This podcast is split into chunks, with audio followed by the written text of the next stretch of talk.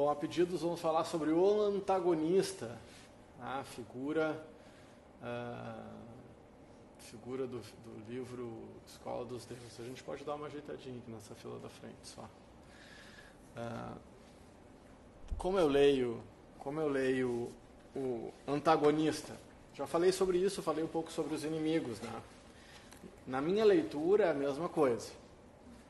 Quando nós compreendemos que não existe lado de fora, a gente precisa eventualmente do inimigo do lado de fora, do antagonista do lado de fora. Né? Ah, como no Rio Grande do Sul, Grêmio e Inter, né? um cresce em função do outro. Ah, o herói só existe em função do vilão. A natureza é polarizada. Né? O negativo existe em função do positivo, a luz existe, a sombra existe em função da luz e assim a gente vai. É, falei isso trocentas vezes, né? que tudo o que acontece, tudo o que a gente percebe, ouve, sente, passa por uma decodificação do nosso cérebro. Então, não, é, não são os olhos que veem, é o cérebro que vê. É o cérebro que decodifica aqueles sinais de luz e tal, e identifica como coisas, como pessoas, como luz, como falta dela e assim por diante. Então, quando eu falo no antagonista, né, aquele anteparo que está na minha frente, que faz com que a gente evolua, eu entendo que não existe nada do lado de fora, a não ser em função daquilo que há do lado de dentro, fica fácil de compreender que o único antagonista que realmente existe é o espelho. Ah, e ah, não, mas tem pessoas que são, que nos enfrentam, que nos impõem dificuldades e tal. Bom, será que existem mesmo?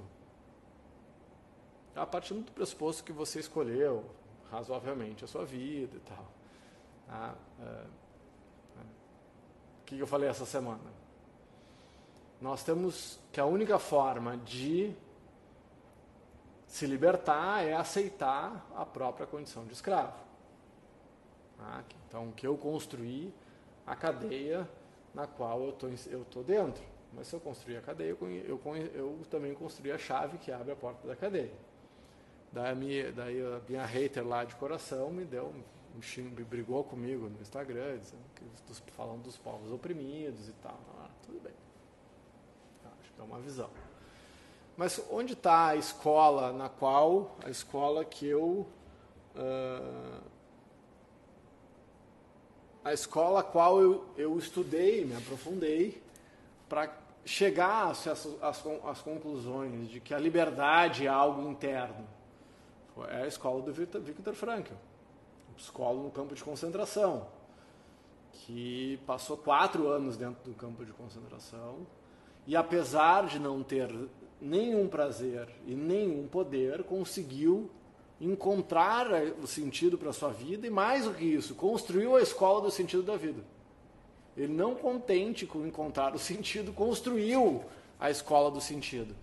E Victor Frankl era um gênio, claro, muitas vezes, bom, ele era um gênio, então ele teve essa capacidade. E bom, e teve o altruísmo de nos ensinar. Quem mais fala sobre isso? Vários filósofos, vários psicólogos falam sobre isso. Um que eu gosto muito é o Jim Stockdale. Escreveu No Amor e na Guerra. É o, é o soldado da mais alta patente uh, do exército americano a ficar preso num campo de concentração na Guerra do Vietnã. E a filosofia dele, o entendimento dele é muito similar ao do Viktor Frankl.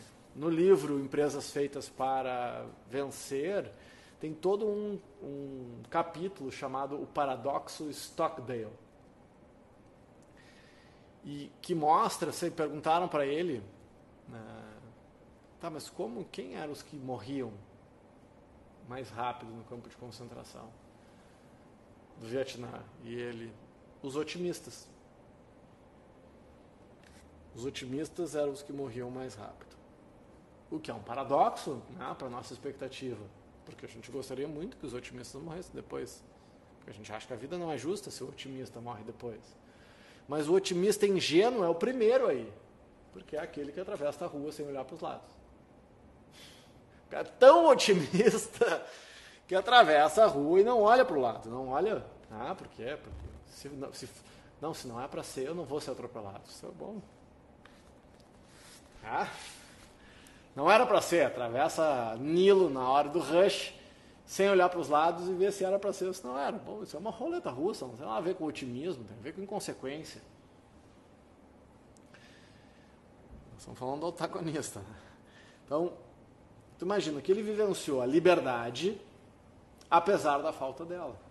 Porque compreendeu que a liberdade é da pele para dentro. Ah, bom, mas eu estou preso, estou na prisão, fui preso. No... Assim, isso não exclui as mazelas da humanidade, isso não é para viver uh, uh, ingenuidade de que todas as situações eu consigo estar em paz com elas ou com contentamento, gente, porque senão a gente, não, a gente pega, né, sempre que a gente começa a falar em saúde, tem uma criatura que fala: Ah, mas a minha tia-avó morreu com 127 anos comendo carne gorda e tomando cachaça. Bom, imagina se não tivesse feito.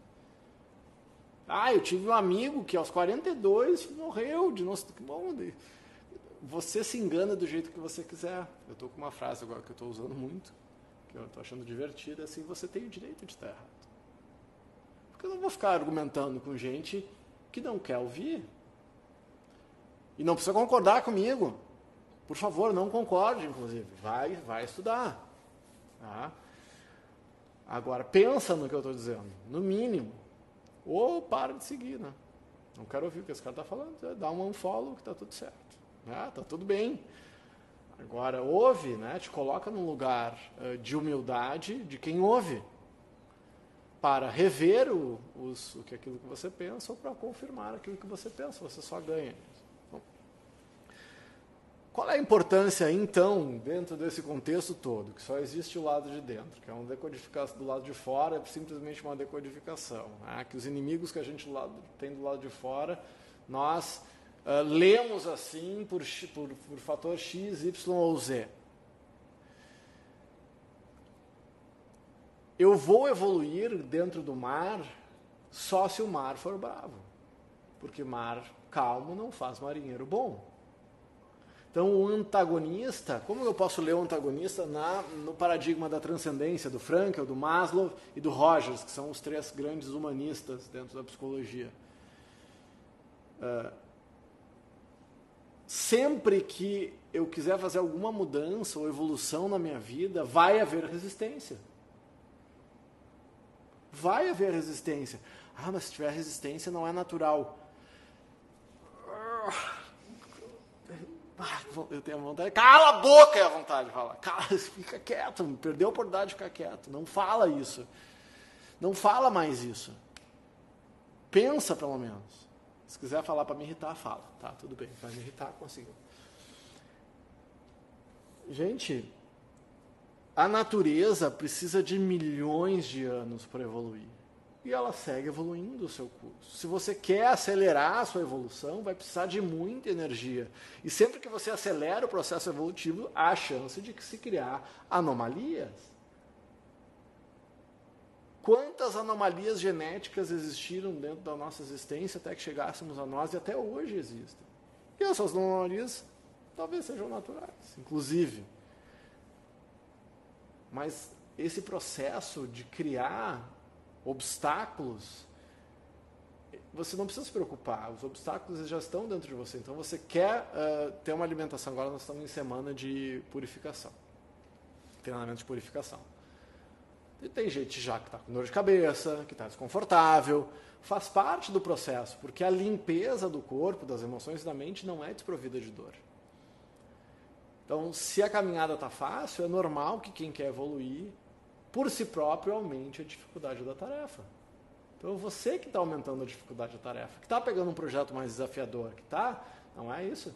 Então, o antagonista não é nada mais. Muitas vezes você escolhe um cristão e põe a máscara do antagonista naquela pessoa. Mas segue sendo você. E aí, o que eu faço agora com essa informação, né? Aqui, quem está aqui vai praticar, quem não está, beijo no coração.